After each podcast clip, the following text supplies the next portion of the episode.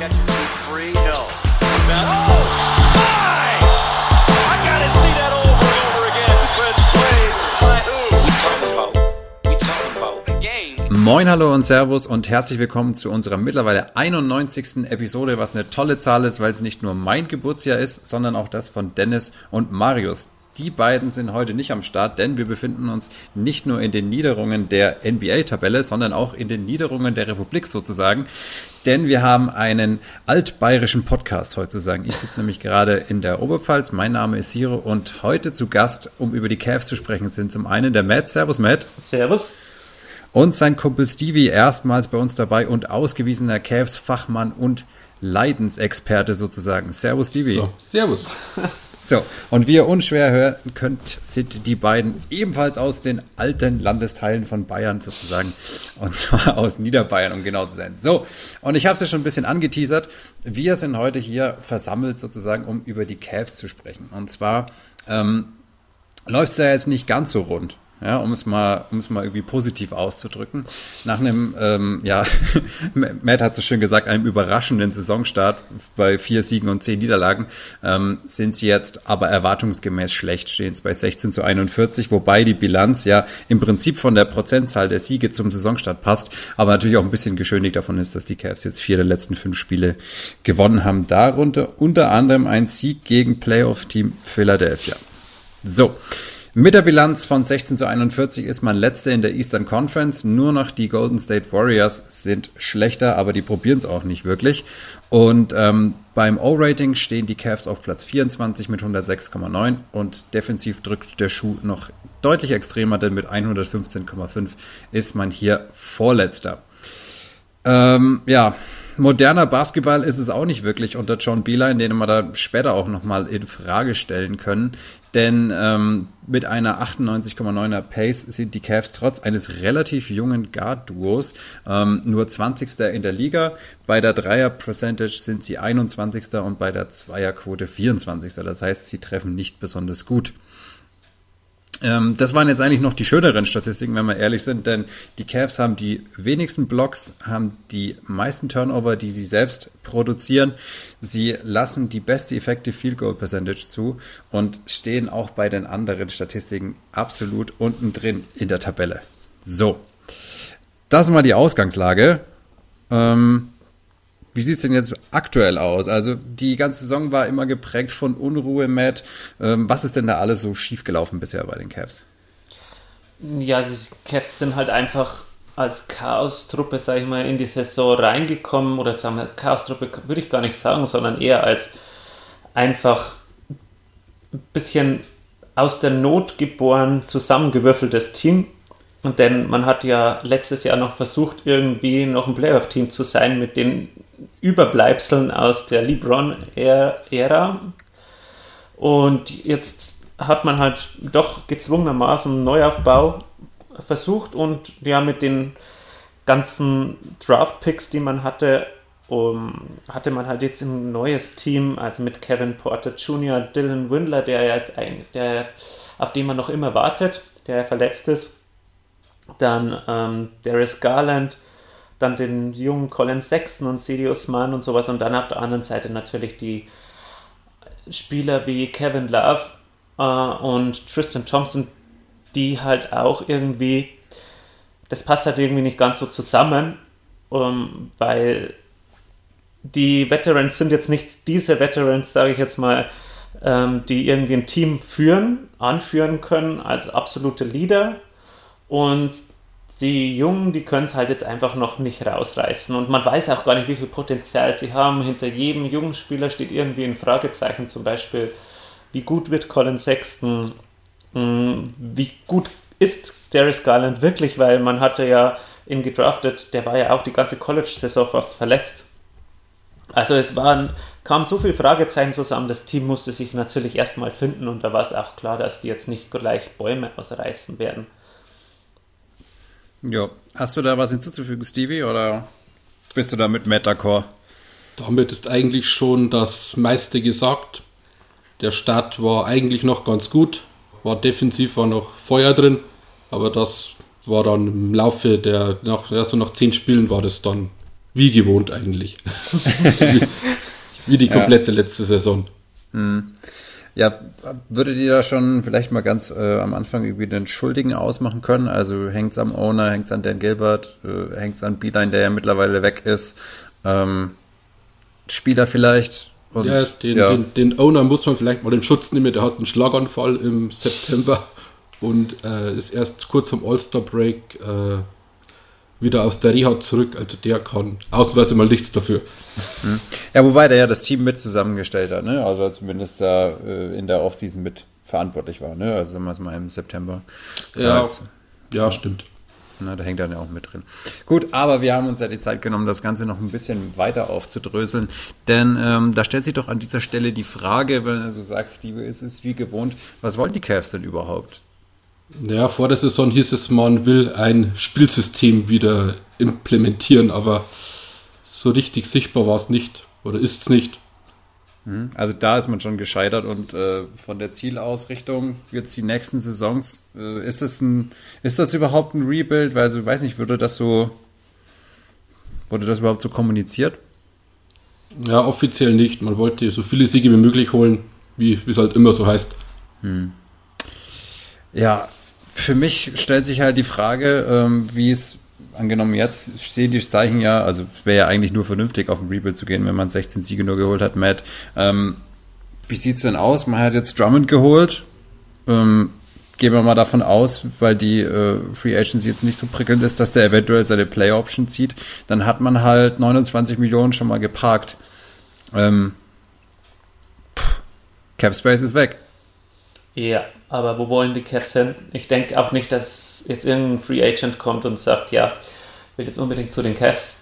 ähm, also ich weiß jetzt nicht, was man mit den 29 Millionen so machen würde.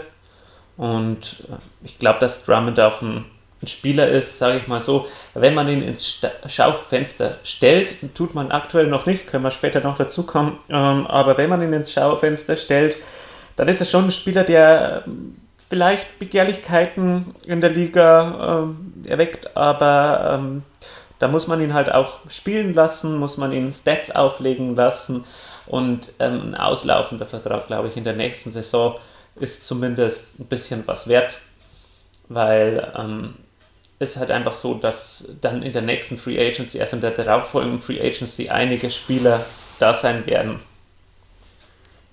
ja, ne, aber dann ist halt auch die Frage, inwieweit man eine Destination ist. So, was macht man mit Kevin Love? Dessen Vertrag läuft noch bis 2023.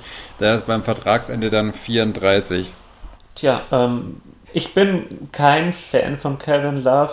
Ähm, ich weiß nicht, also ich habe mich auch schon länger mit äh, Stevie über diese ganze Situation bei den Cavs unterhalten, natürlich auch via Telefon. Ähm, reden wir da oft über die Cavs und, und wir sind uns da, glaube ich, ein bisschen einig, oder?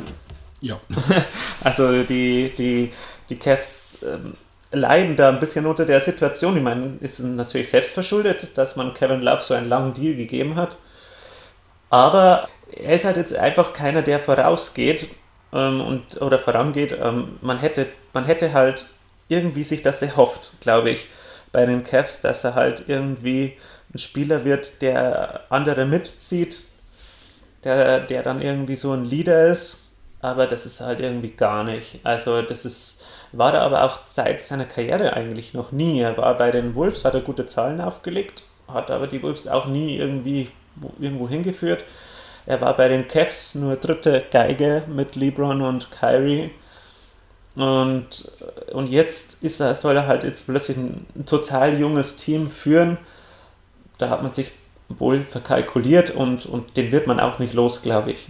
Also man, man wird ihn nicht los ohne, weiß ich nicht, also den wird man herschenken müssen. Also die haben ja davon geträumt, dass sie, dass sie dafür einen First Rounder bekommen und das glaube ich, das können sie knicken. Also ja. Portland hat ja da angeblich mehr geboten, aber da wäre ich drauf eingegangen. Also die hätten da, glaube ich, zwei Spieler dafür geboten, oder? Äh, Basemore und Whiteside. Genau, gab es da Gerüchte, dass sie Basemore und Whiteside geboten hätten, da wäre ich auf jeden Fall drauf eingegangen. Ja, weil man halt so den Vertrag los wird, man hat mehr Flexibilität, Whiteside läuft aus. Wäre, glaube ich, kein schlechter Deal gewesen. Ne? Und apropos auslaufende Verträge von Bigs, Tristan Thompson, der war ja immer so ein bisschen auf dem Zettel, weil man davon ausgegangen ist oder weil vielleicht so ein bisschen die, das Potenzial bestand, dass man ihn entweder zur Trade Deadline losschickt oder danach äh, ihn als Buyout-Kandidat dann zum Beispiel bei einem Team wie den Celtics unterbringen könnte, wo jetzt äh, Daniel Theiss ja aktuell super performt. Also vielleicht ist da der Bedarf dann gar nicht so riesig, aber dann geht es wieder Richtung äh, Spielbarkeit in Playoffs und so weiter. Aber warum ist denn der noch da, Tristan Thompson? Ja, da war ein Trade mit den Rockets im Gespräch, aber der ging dann nicht zusammen. Warum er noch da ist, weiß ich nicht, wobei er jetzt bei den letzten Siegen maßgeblich beteiligt war, sehr stark gespielt hat, Drummond auch im vierten Viertel immer gebencht hat durch seine Performance. Ja, also er ist ja kein schlechter Spieler, darum ging es ja gar nicht. Es ging eher darum, dass er jetzt, also ich, ich gehe auch nicht davon aus, dass er die dass er die Cavs verlassen wird, ganz ehrlich. Ich glaube, der fühlt sich da ganz wohl. Er spielt da jetzt immerhin auch schon seine ganze Karriere da. Ist ja sozusagen der, der letzte von den ganzen hohen Draftpicks, der irgendwie noch da ist. Ne? Also Kyrie ist schon lange weg. Ähm, Andrew Wiggins ist auch weg. Anthony Bennett, keine der Ahnung. war noch nicht da. also, also, wo auch immer der gerade ist. Wahrscheinlich Burger King oder so, keine Ahnung. Aber also. War der nicht in Houston? Ja, zwischendrin mal. Aber ganz, ganz schwierige äh, Geschichte auch. Ne? Also der ist sozusagen der letzte von der, jetzt muss man schon fast sagen, alten Garde, der halt da in Cleveland noch, noch rumhockt. Und ich glaube, dem passt es ja ganz gut. Der verdient da sein Geld, der spielt da seine, seine 30, 35 Minuten oder was ohne große Konkurrenz. Und ja, ja. passt ja auch ganz gut rein. So, dann äh, gehen wir mal die, während jetzt hier schön äh, die, die Uhr schlägt, ähm, die äh, nächsten Spieler durch, Stevie. Ähm, wie fandest du den Drummond-Deal aus Sicht der Cavs? Also am Anfang war ich sehr positiv, äh, weil man bekommt einen zweifachen All-Star in seiner Prime für einen Second-Round-Pick. Hört sich alles mal sehr gut an, aber die Performance bis jetzt war eher sehr dürftig. Offensiv geht gar nichts, defensiv gefällt es mir auch nicht. Also bin jetzt eher skeptisch, obwohl ich am Anfang positiv gestimmt war. Wie sieht es bei dir aus, Matt? Hm, ich weiß nicht. Also ich glaube, es ist nur ein bisschen zu bald, ähm, ein Urteil zu fällen oder beziehungsweise ihn jetzt abzuschreiben oder sowas, denn die Cavs spielen ja tatsächlich äh, und äh, Bigger Steph ja mit, äh, mit, mit, mit vier Bigs, äh, wo sie die Spielzeit aufteilen und ich glaube, Drummond hat jetzt auch nicht groß die Minuten gesehen, also ich glaube immer so knapp über 20 oder sowas. Ist halt nicht so viel. Ähm, und ich glaube, Drummond ist schon ein Spieler, den du lang spielen lassen musst, dass er auch richtig reinkommt ins Spiel. Also der will oft in Szene gesetzt werden, der will oft den Ball. Aber insgesamt ist ja das Spiel der Cavs irgendwie nicht gerade schlecht, seit, seit er da ist. Ich meine, liegt vielleicht jetzt nicht an ihm direkt, aber das mit den vier Big Mans in der Rotation, das funktioniert irgendwie ganz gut und vor allem die jungen Guards, die profitieren schon ganz gut davon, kommt mir so vor. Die geben auch jetzt irgendwie ein bisschen mehr Assists. Also ich habe jetzt mal irgendwas gelesen, Colin Sexton gab neun Assists oder sowas. Ich weiß nicht, ob er überhaupt schon mal so viele Assists gegeben hat. Bestimmt nicht. also es ist, ist schon ein bisschen eine Veränderung im Spiel feststellbar. Weiß ich nicht, ob es an Bickerstaff liegt oder ob es an jetzt an Drummond liegt. So viel habe ich jetzt nicht gesehen. Ich glaube, ich habe ein Spiel ganz gesehen. Aber ja, also ich würde sagen, es ist jetzt äh, alles noch ein bisschen zu früh, um ihn jetzt abzuschreiben. Und irgendwann werden sie ihn ins Schaufenster stellen. Sie haben halt jetzt auch ein bisschen viel Spieler, die sie spielen lassen müssen. Und ich, du kannst jetzt auch nicht Thompson gar nicht mehr spielen lassen oder sowas, der da sehr ähnlich ist. Ja, ja, genau. Der natürlich super gut spielt. Ja. Wie sieht es denn, ähm, ja, also die Frage ist halt, ähm, macht es sie vielleicht irgendwie in Anführungsstrichen zu gut, also oder behindert er irgendwie die Entwicklung von jungen Spielern? Aber das ist ja eigentlich schon dahingehend schon beantwortet, dass man sagt, er spielt eigentlich jetzt gar nicht so super viel, weil halt die, die Spielzeit aufgeteilt wird. Ne? Also er nimmt jetzt nicht wirklich auch jemandem einen Platz weg, oder? Hm, eigentlich nicht, weil der Vertrag von Thompson läuft eh aus. Larry Nance spielt meistens auf der 4. Ja. Deswegen nimmt da niemand einen Platz weg. Stimmt, ja. der ist ja auch noch da. Und bei den Bigs haben sie eigentlich ja nur die ältere Garde, sage ich jetzt mal. Ähm, die jungen Spieler sind ja alle Guards oder Forwards. Mhm. Ja.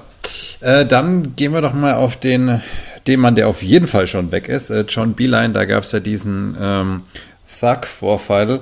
Ähm, der musste jetzt gehen oder wollte gehen, wie auch immer, ähm, weil das Verhältnis zum Team im Prinzip kaputt war. Ähm, es gab ja diese Geschichte, dass er irgendwie, dass er immer äh, Songs abgespielt hat, mit denen das Wort so oft wie möglich vorkam, wegen seines freudschen Versprechers oder wie auch immer, oder echten Versprechers. Ähm, was waren denn noch so Probleme mit äh, Beeline Matt?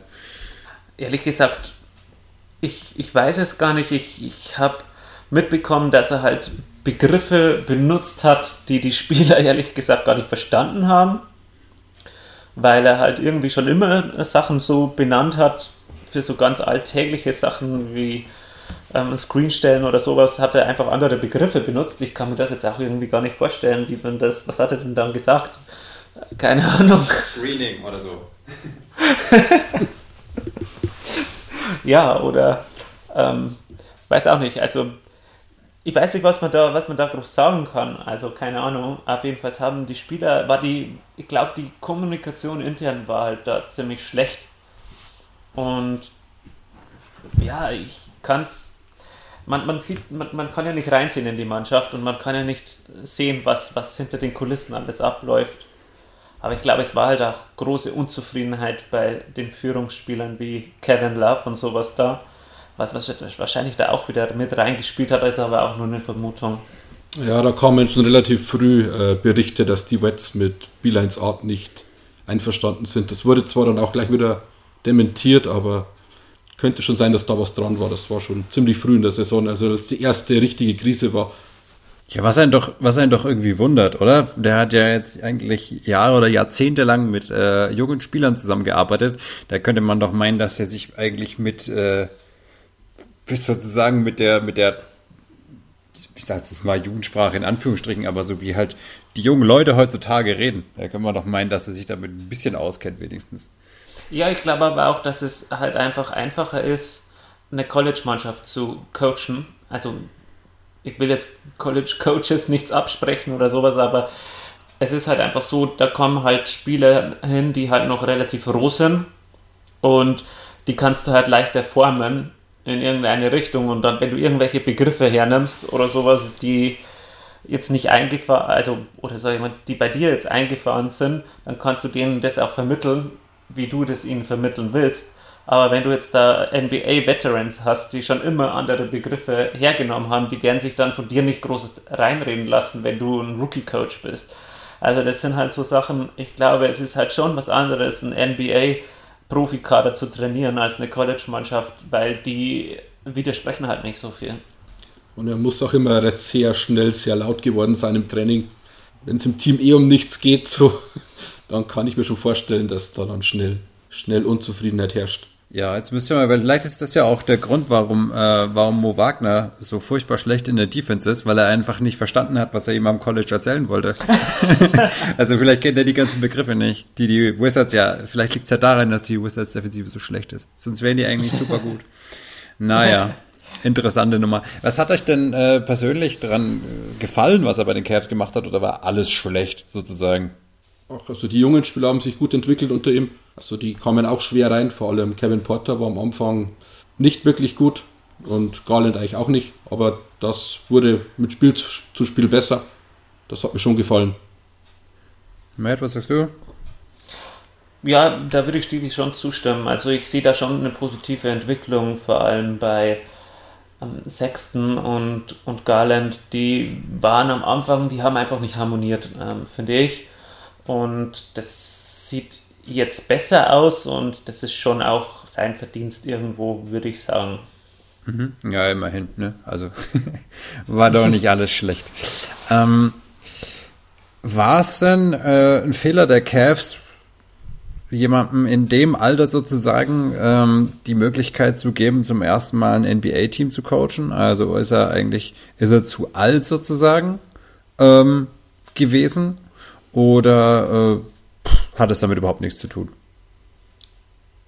Boah, das weiß ich nicht. Also im Nachhinein kann man sagen, klar war es ein Fehler, aber am Anfang waren eigentlich alle positiv gestimmt. Also hat man hat niemanden gehört, der gesagt hat, also den, den hätte ich nicht verpflichtet. ist wie mit Fistel und New York, da hat sie auch am Anfang geheißen, toll, dass der zu New York geht. Hat auch nicht gepasst. Mhm. Wobei Fistel natürlich andere Credentials hat in der Liga, ne? Also der gilt ja gemeinhin Ja. als sehr guter Coach. Aber es ist halt so, also ich habe, als ich so Beeline gehört habe, ähm, habe ich mir da gedacht, ja cool, ein College Coach, das kann ihnen sicher nicht schaden. Einer, der so ein Typ ist, der vielleicht irgendwie so ein bisschen System implementiert, eben genau sowas, ähm, das, wie auch gesagt wurde, das, das hat sich alles ziemlich gut angehört. Dann habe ich Beeline gesehen, habe ich mir gedacht, was, das ist der Coach? also, das war schon ein bisschen so ein Ding. Ich dachte mir, das ist so ein Typ wie Fred Heuberg oder sowas. Also einfach. So Brad Stevens auch in die Richtung, ne? Die Ja, ganzen genau. Jungen. Aber vielleicht hat er irgendwie den, ähm, das ist ja das Ding, ne? Also du kommst ja heutzutage, hat man den Eindruck, viel früher in, in höhere Positionen, was das Coaching angeht, weil die Leute, glaube ich, auch früher höher einsteigen sozusagen. Ne? Also Beeline hat sich ja erst mal im Prinzip in die NCAA hocharbeiten müssen, bis er dann mal bei Michigan war, wo er dann tatsächlich auch was, äh, was ausrichten konnte, sozusagen. Ne? Also wo er an einem äh, Top-College auch war. Und Brad Stevens zum Beispiel, der ist ja gefühlt äh, so, so ein Typ Nagelsmann, ne? der mit, mit 25 irgendwie schon gesagt hat, okay, jetzt wird, jetzt wird trainiert und der macht es ja auch super. Wenn man die, wenn man die Celtics anschaut, dann sieht man halt, dass äh, das auch funktionieren kann, da so ein System zu etablieren. Ja, also die machen ja wirklich viel Spaß und da ist äh, auch schon wirklich viel davon ähm, Brad Stevens Verdienst, ne? Das muss man schon sagen. Mm, Ein interessanter Name für euch zum Diskutieren. Wie würde euch denn zum Beispiel ein Cherry Stackhouse gefallen? Ne, Das wäre ein bisschen jünger als Beeline und ähm, ja, in der Liga auch, glaube ich, recht anerkannt. Das ist lustig, ich habe gerade äh, Jerry Stackhouse aufgeschlagen.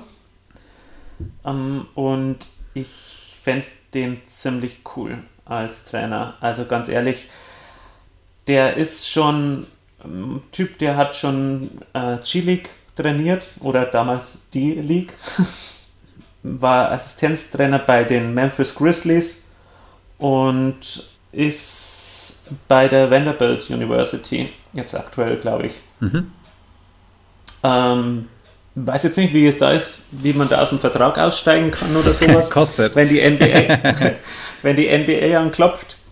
Aber ich würde mir so einen Typen tatsächlich mal in der NBA wünschen, also einen Ex-Spieler, der schon so Coachingsstationen durch hat wie, wie G-League und sowas, wo man ja viel ausprobiert in der G-League, wo man viel experimentiert, was dann später in der NBA gemacht wird.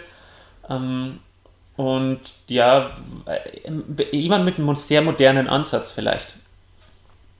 Was meinst du, Stevie, oder fällt dir jemand Besseres ein noch? Ach, der war der letztes Jahr schon in Vanderbilt, äh, in Vanderbilt, ja. War der da schon? Ich schaue gerade mal nach. Weil dann hätte ja Darius Garland schon trainiert. Ähm, seit wann ist er da? April 2019. Also erst äh, seit Saisonende. Ja, schade. Weil Garland ist ja nur am Anfang. Der hat sich ja dann gleich verletzt. Ja, Seit 2019 Vanderbilt, ja. ja, klar. Ne, die, Okay, dann haben sie sich nicht überschnitten. ja, ja wäre auf jeden Fall ein interessanter Name. Ich finde es auch immer ganz interessant, wenn so Ex-Spieler zurückkommen. Das ist dann auch mal irgendwie, dass sie eine neue Dimension sozusagen äh, aufnehmen. Und gerade jemand, der gefühlt 30 Jahre in der Liga war, so wie Jerry Stackhouse, der hat tatsächlich sicher viel mitgenommen, viele verschiedene äh, Coaching-Stile auch, wo man sich da ja auch ähm, sein eigenes Ding sozusagen rausprägen kann. Ne, das geht ja auch eigentlich ganz gut. So, wie schnell sollte man Kevin Love loswerden? Oder, beziehungsweise war es ein Fehler, Love nicht zu traden? Das ist die nächste Frage hier auf meinem Notizblock. Jetzt haben wir ja schon drüber ähm, geredet, dass ihr der Meinung seid, man hätte schon Whiteside und Basemore annehmen sollen. Macht natürlich äh, finanziell Sinn und äh, Spekulation auf dem First Rounder ist, glaube ich, genauso schief gegangen, wie das bei Detroit und äh, Derrick Rose war. Und ähm, ja, dann gab es ja diese Episode, da war Kevin Love, sagen wir es mal, etwas unzufrieden mit der Spielweise der Cavs, beziehungsweise seine Körpersprache hat das vermuten lassen. Äh, Stevie, glaubst du, dass er die Stimmung im Team vergiftet in gewisser Weise oder glaubst du seinen Aussagen, äh, nach denen er das liebt, mit dieser Mannschaft zusammenzuspielen? Äh, Also ich glaube, dass er der Mannschaft nicht gut tut, auch wenn es besser wurde die letzten Spiele, aber die Körpersprache von Love ist teilweise schlimm. Also wenn, wenn die Cavs einen Turnover machen, dann ist mein erster Blick immer sofort Äh, was macht Love? Lässt er den Kopf hängen? Ist er beleidigt? also ich würde versuchen, ihn so schnell wie möglich loszuwerden, wenn ich ehrlich bin. Vielleicht nicht um nicht, nicht einen First Rounder drauflegen, aber bekommen wird man sicher keinen. Ja, ne? Das ist äh, schwierig, würde ich sagen. Also der Vertrag ist halt irgendwo unmöglich unterzubringen. Ne? Also klar, die Blazers hätten es machen können, aber die verbrennen ja sowieso Geld da in Oregon. Also die sind ja schon sowieso immer ganz oben mit dabei. Ähm, und man muss auch ganz ehrlich sagen, das, was er auflegt, knapp 17 Punkte, knapp 10 Rebounds und 3 Assists, ist für dieses Geld nicht so dolle. Also das ist schon ein bisschen wenig. Ja. Wenn jetzt die Big Man-Minuten auch noch aufgeteilt werden, wird es sicher nicht prickelnder. Nee. ja, unwahrscheinlich. so, ähm, Dennis muss jetzt weghören, denn jetzt geht's um Sexland. Der ist ja kein großer Fan dieses äh, des Cavs Guard Duos. Wie sieht's denn mit euch äh, bei euch aus? Also ähm, wer von den beiden entwickelt sich besser und wer hat die höhere Upside? Jetzt mal auf die lange Dauer gesehen. Äh, langfristig bestimmt Garland. Also der bringt eigentlich schon vieles mit, was Vision und äh, ja, Shooting angeht. Aber ich mag Sexton auch, weil er ein klasse Arbeiter ist. Nicht mit dem höchsten Basketball-IQ gesegnet, aber er hängt sich immer voll rein und er, er also ich habe schon das Gefühl, dass er, dass er sich von Spiel zu Spiel steigert. Aber ob Sexland irgendwann wirklich ein gutes Du wird, kann ich nicht sagen. Ich denke, Sexton wird irgendwann mal vielleicht in die zweite, zweite Garde rutschen und da aber wirklich gute Stats auflegen. Was meinst du, Matt? Wen siehst du da vorne? Wen siehst du als, als künftigen Franchise-Baustein? Ja, also Garland hat mehr Potenzial, irgendwie sieht man das in jeder Bewegung. Das sieht einfach aus wie bei einem richtig talentierten Guard. Also das einfach alles, was er macht, das hat einfach einen gewissen Style. also kann es nicht ganz beschreiben. Also auch wie er die Pässe spielt und sowas, das sieht alles ein bisschen besser aus wie bei Sexton. Beim äh, Dribbling auch die, die, die ganzen, wenn er, wie er wirft und sowas, das, das, das, die Ansätze gefallen mir alle ganz gut. Sexton wirkt eher immer so wie ein bisschen so bulliger Kämpfer, ja. Also, aber, aber irgendwie mag ich Sexton lieber. Also, weil äh, manchmal Garland kommt mir auch manchmal so vor, als würde er ein bisschen in Schönheit sterben. Er hüpft manchmal ein bisschen umher wie so ein, so ein junger Rehbock. Ähm, und, und Sexton macht halt seine Sachen. Ja, gut, er ist halt schon länger in der NBA, aber er macht halt wirklich das, was er kann und das macht er halt gut, finde ich. Und ich weiß nicht, ist irgendwie so ein bisschen, also ist jetzt überhaupt nicht vergleichbar rein vom, ist gar nicht vergleichbar äh, vom Grad des Talents her. Aber ein bisschen kommen mir die beiden vor wie damals äh, Monta Ellis und Steph Curry. Ähm, obwohl man Steph Curry damals auch nicht ähm, erahnen konnte, was für ein Talent das, das ist, als er in die NBA kam. War auch zu oft verletzt. Ne? Am Anfang muss man mal sagen, Ja. die, die. Knöchel-Issue, die er immer hatte, das war schon ein heftiges Genau. Fragezeichen. Ja, von dem her passt es dann wieder mit Garland, weil der ist ja auch die ganze College-Saison äh, hat er fast verletzt gefehlt. Ich Hat glaub, aber erst ein Spiel verpasst und Sexton Ja, noch gar keins. ja. Genau, aber ähm, was, ich- was ich damit meine ist, also ich glaube, das sieht man, ist ähnlich so, dass man bei Sexton, glaube ich, ist nicht mehr so viel Upside da. Und der wird halt einfach ein guter Scorer bleiben. Mit weniger Court Vision, so ähnlich wie Monta Ellis und sowas. Und bei Garland sehe ich halt irgendwie schon noch Upside. Da habe ich schon noch Fantasie, dass sich da noch mehr draus entwickeln kann. Ob er jetzt natürlich jemals so ein Spieler wird wie Steph Curry, das mag ich bezweifeln, aber zumindest sehe ich jetzt so eine Upside, dass er ein guter Point Guard in der NBA werden kann, ein, ein Starting Point Guard. Und wir reden ja bei äh, Colin Sexton immerhin vom besten Scorer der Cavs. Ja, Ne? Also das macht das er ja macht gut. er. Ja. Also er hat auch da irgendwie, finde ich, er macht es auch viel besser wie letzte Saison.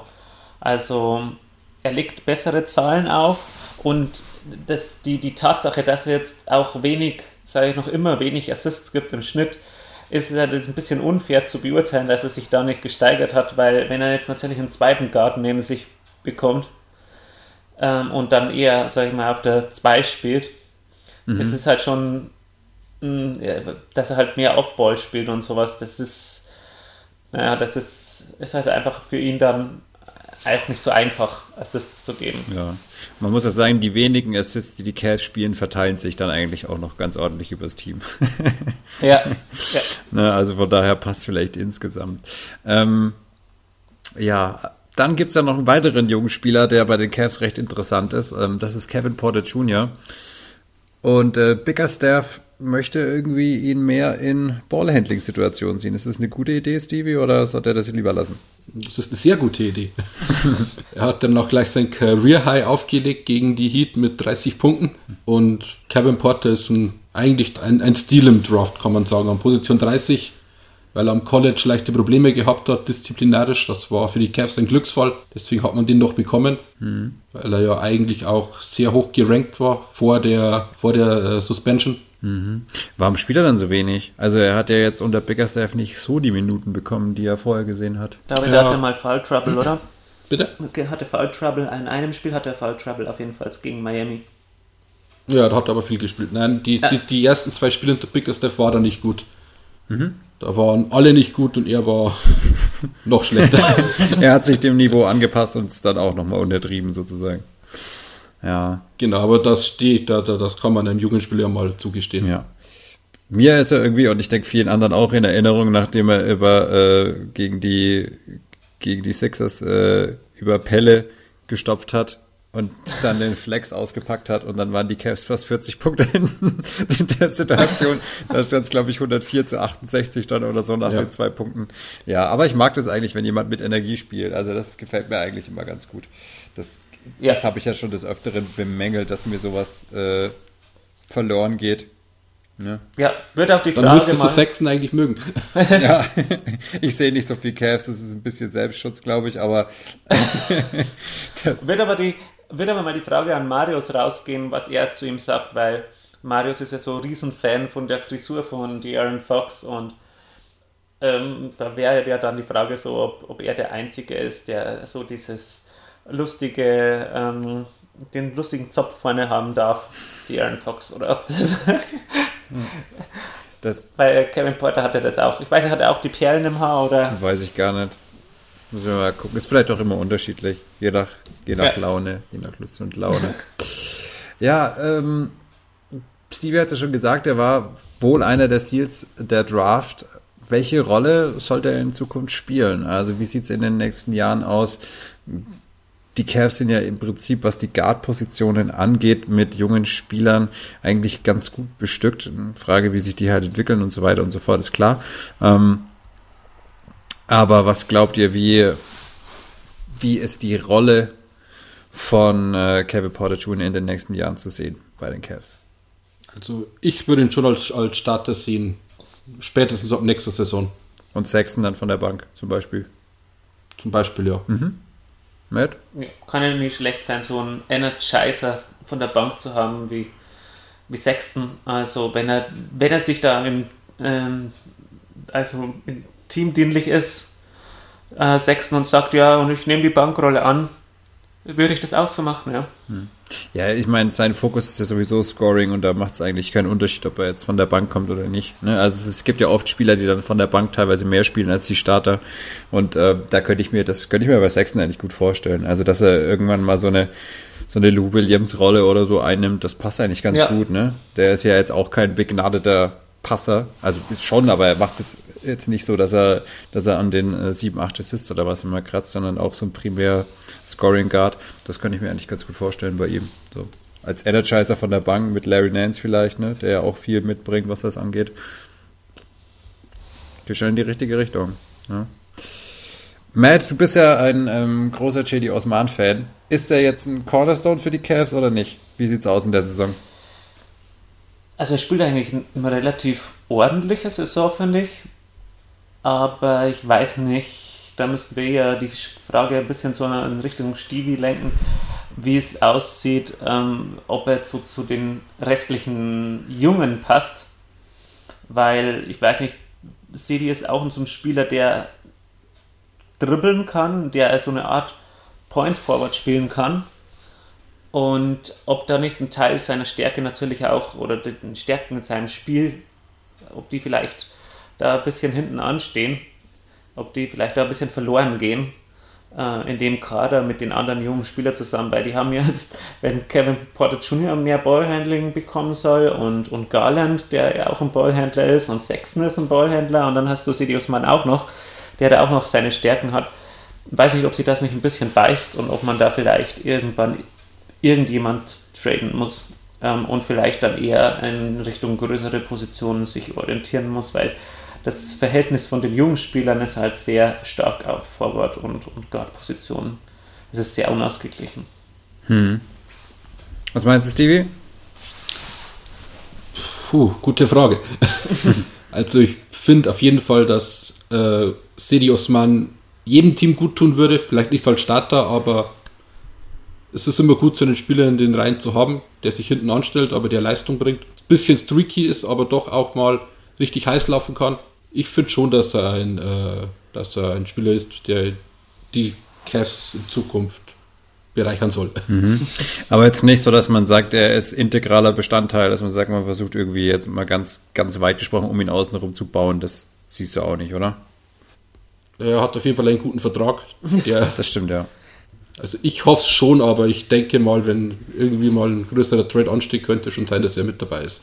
Ja, ich glaube auch mit seinem Skillset ist er für so, keine Ahnung, auch gute Teams, so als äh, 8., 9. Mann irgendwie von der Bank ganz brauchbar.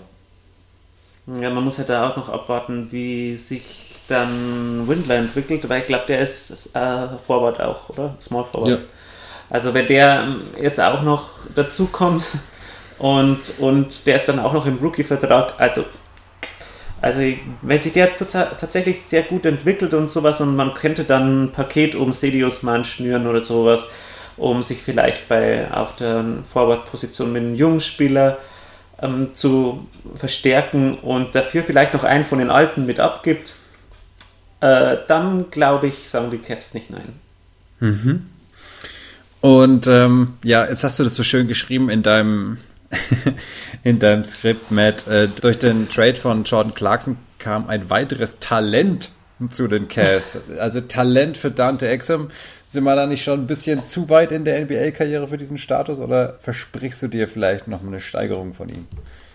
Ich weiß es nicht. Ähm, der war ja eigentlich, hat er bisher nur damit geglänzt, dass er eigentlich immer verletzt ist. Und aber, aber er ist halt auch erst 24 Jahre jung. Und er hat ja, er ist ja, sag ich mal, ein Spieler, der schon irgendwo Talent hat. Da ist schon Talent vorhanden, aber ich weiß es nicht. Ich weiß es nicht, wie, wie gut er es jetzt noch umsetzen kann. Also, ob, du, ob er schon zu viel, sag ich mal, Zeit versessen hat, äh, in der er sich entwickeln hätte müssen.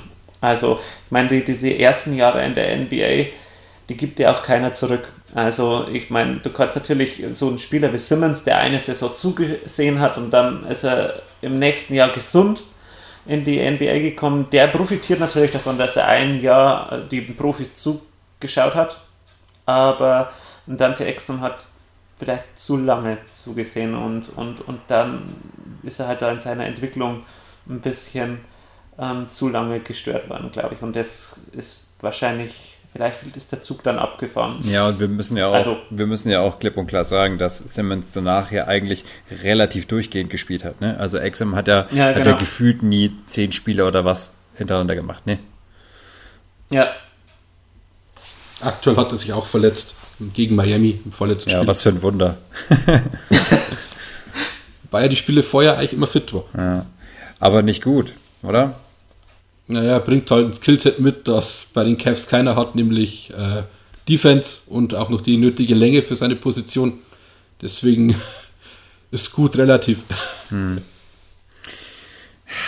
Ist er einer, den, auf den die Cavs in Zukunft bauen sollten? Können überhaupt? Das ist ja die Frage. Mit seiner Verletzungshistorie. Äh, ich bin jetzt äh, über die Vertragsdetails nicht. Nächstes Jahr noch Vertrag 10 Millionen. Gut, also die, die Cavs müssen auf solche Spieler gehen. Also ich meine, was ist die Alternative? Ich meine, wenn du so einen Spieler haben kannst, dann nimmst du ihn, weil da noch, sag ich mal, es ist noch Potenzial, ähm, Theoret äh, theoretisches Potenzial da, ähm, das er noch nicht ausgeschöpft hat, weil er halt so oft verletzt war. Und wenn du die Chance hast, dann so einen Spieler zu bekommen, wo, wo man sich nur, wo man noch Fantasie haben kann, sage ich mal, dann nimmst du den, weil du ja nie weißt, was passiert. Und das Geld hast du auch. Ähm, von dem her, ähm, was, was, was, was haben sie zu verlieren? Ja, mit Jordan Clarkson ähm, hat man ja einen Spieler abgegeben, der bei den Jazz eigentlich ganz gut eingeschlagen hat, aber macht halt auch wenig Sinn, so einen Spieler zu halten. Ne? Also von daher macht der Deal ja auch Sinn, oder? Vor allem, wenn du quasi eine bessere Version von Jordan Clarkson, würde ich jetzt mal sagen, oder eine jüngere Version äh, in, in Colin Sexton hast. Ja, stimmt, ne? Hast einen explosiven Scorer, macht dann ja. schon Sinn. Ne? Ja, dann sind wir eigentlich sogar schon durch soweit mit den, mit den Spielern. Jetzt habe ich mir noch äh, spontan eine ganz tolle Frage für euch überlegt. Denn ähm, wir gehen jetzt mal ein bisschen ins Reich der Fantasie. Und zwar, äh, aber auch nicht allzu weit. Denn was wäre denn, wenn ihr euch etwas wünschen könntet, etwas Realistisches? Was würdet ihr euch für die Cavs wünschen? Für die nächste Saison oder für die nächsten Jahre, Matt? Was wäre denn da ein realistischer Wunsch? Also nicht, dass LeBron zurückkommt, zum Beispiel na, jetzt in einem Trade gegen Kevin Love oder so, was ja finanziell wahrscheinlich sogar machbar ist. also das wäre jetzt ein unrealistischer Wunsch. Ähm, was wäre denn realistisch? Ein schönes Szenario für die Cavs.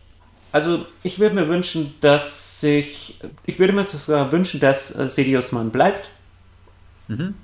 Ich würde mir wünschen, dass sich um diese jungen Spieler, die sie jetzt haben, plus den First Rounder, den sie hoffentlich behalten, der ist ja Top 10 protected. Sicher behalten.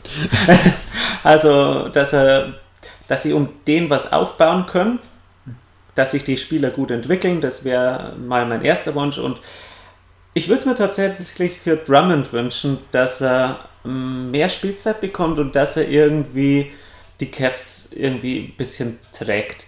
Weil natürlich bringt es den Cavs jetzt, sag ich mal, nicht sonderlich viel, jetzt Spiele zu gewinnen, aber es bringt ihnen was, Drummond ins Schaufenster zu stellen, auf der einen Seite.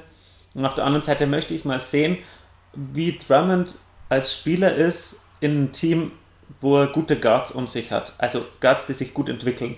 Wenn ich jetzt sage, nächste Saison, ähm, Drummond mit Garland und Sexton und Porter, ähm, die sich gut entwickelt haben und alle einen Schritt nach vorne machen, dann hatte Drummond noch nie so talentierte Guards um sich herum. Und das möchte ich dann schon mal sehen, wie, wie, wie er dann spielt. Und vor allem passt er dann ja auch gut zu, so, zu dem Skillset von von so Streaky-Spielern wie Garland und, und Sedi Osman. Also die werfen viel daneben, er holt viel Rebounds.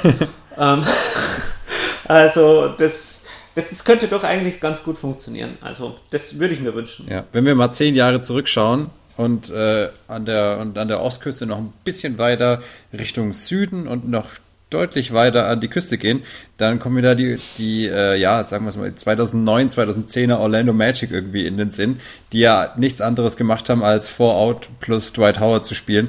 Wäre vielleicht auch, ist natürlich ein bisschen äh, anachronistisch oder antizyklisch gedacht, aber wäre das vielleicht eine Idee, dass man sagt, man holt sich jetzt äh, in der Draft irgendwie noch einen, noch einen guten Shooter und baut das Ganze dann so um Drummond auf und dem auch dann zu zeigen, hey, okay, du bist bei uns der Mann.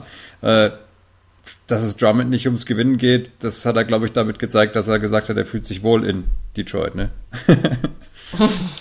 also wäre das was, Stevie, wo du sagen würdest, jo, das macht Sinn? Ja, würde schon Sinn machen, aber ja, ich weiß nicht, ob es realistisch ist. Mhm. Was wäre denn dein Wunsch für die Cavs, so als als wirklicher Fan, sage ich jetzt mal, äh, Matt ist ja eher in der Richtung Sympathisant, weil er ja den Underdog liebt, aber du bist ja dann als richtiger Fan. Was wäre denn dein Wunsch für die Cavs fürs nächste Jahr? Ja, dass man wieder ein bisschen, bisschen erfolgreich im Basketball spielt, vielleicht mal wieder Richtung Playoffs schaut oder Richtung Playoffs rennen, dass die Saison nicht nach 30 Spielen schon hergeschenkt ist. Einen jungen Vorwart in der Draft zieht, vielleicht Okongwo mhm. oder Afdisha. Also Okongwo, das kann ich auf jeden Fall unterstützen. Die Frage ist nur, was machst du dann mit dem? Weil dann hast du Drummond und Love und eventuell Thompson und Nance und dann holt sie noch Okongwu dazu. Dann muss er halt wirklich anfangen, hier ein Paket zu schnüren und vielleicht mal ein, zwei Vorwärts wegpacken, oder? Ja, in meinem Wunsch war ja Love schon weg. Ach so. ja, aber was, was ist denn ein, das ist ja das, genau das Problem. Wie, wie kriegst du den weg? Den kriegst du ja eigentlich nur irgendwie maximal rausgekauft. Und das ist ja schon problematisch. Ja, wird schwierig, das stimmt schon. Also ich würde mir sowas wünschen, wie die, die, dass die Cavs sowas werden wie die 99er, 98er Cavs. so, ähm, weißt du, wer, wer, damals im Kader war? Sean Camp. Mhm. Das ist so dann quasi der, der, äh, der Andrew Drummond. Äh, vielleicht, also Sean Camp war ja Power Forward, aber ich meine jetzt rein vom, vom Star-Potenzial her. Mhm. Und dann hatten die lauter so junge Spieler wie damals so die Rookies mit Derek Anderson und Cedric Henderson. Das war ein Second-Round-Pick, glaube ich sogar. Also das wäre dann so der Kevin Porter Jr. jetzt. Und Brevin Knight hatten die damals. Mhm.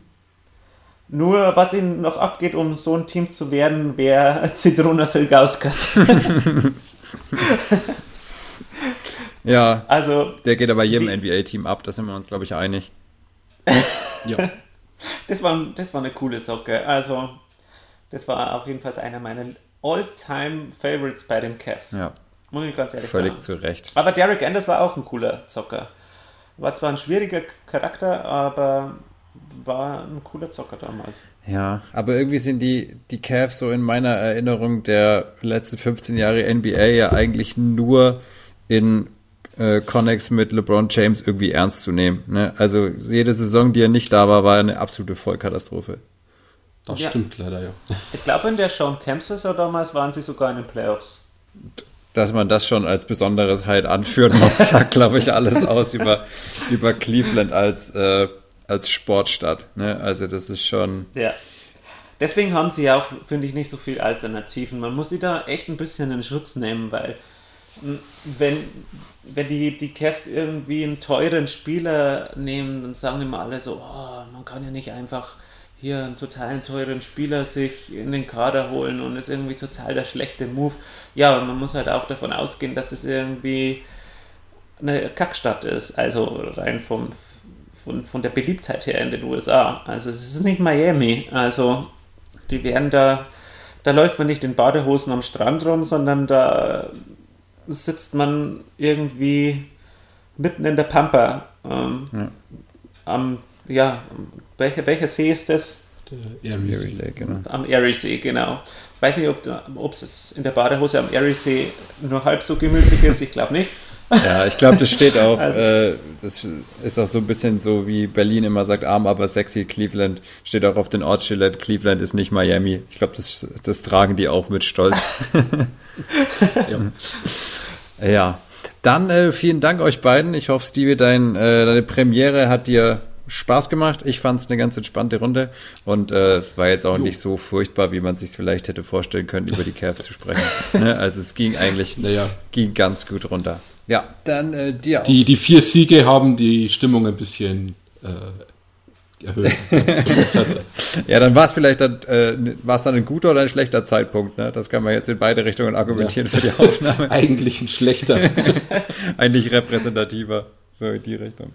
Ja, ähm, dir, Matt, natürlich auch vielen Dank und äh, alle, äh, danke an alle, die zugehört haben. Wir hören uns dann demnächst wieder mit den nächsten Formaten. Wir sollten auf jeden Fall mal wieder einen Fünfer machen, Matt. Das wäre cool, wenn du da auch mal wieder dabei wärst und dann vielleicht deine äh, Expertise ja, Ich war noch nie kannst. dabei. Ja, eben. Das meine ich ja nur wieder, wieder mal bei dem Podcast und dass du dann auch mal bei dem Fünfer dabei wärst. Ich glaube, das wäre. Ja, Vielleicht auch ein Cavs-Spieler. Ja, genau. Da, da wäre so viel im Angebot. Da ist so viel über die, äh, gibt so viele Spiele, über die man reden könnte. Ja, also okay. danke fürs Reinschalten. Bis zum nächsten Mal. Bleibt sportlich. Servus. Okay. Ciao.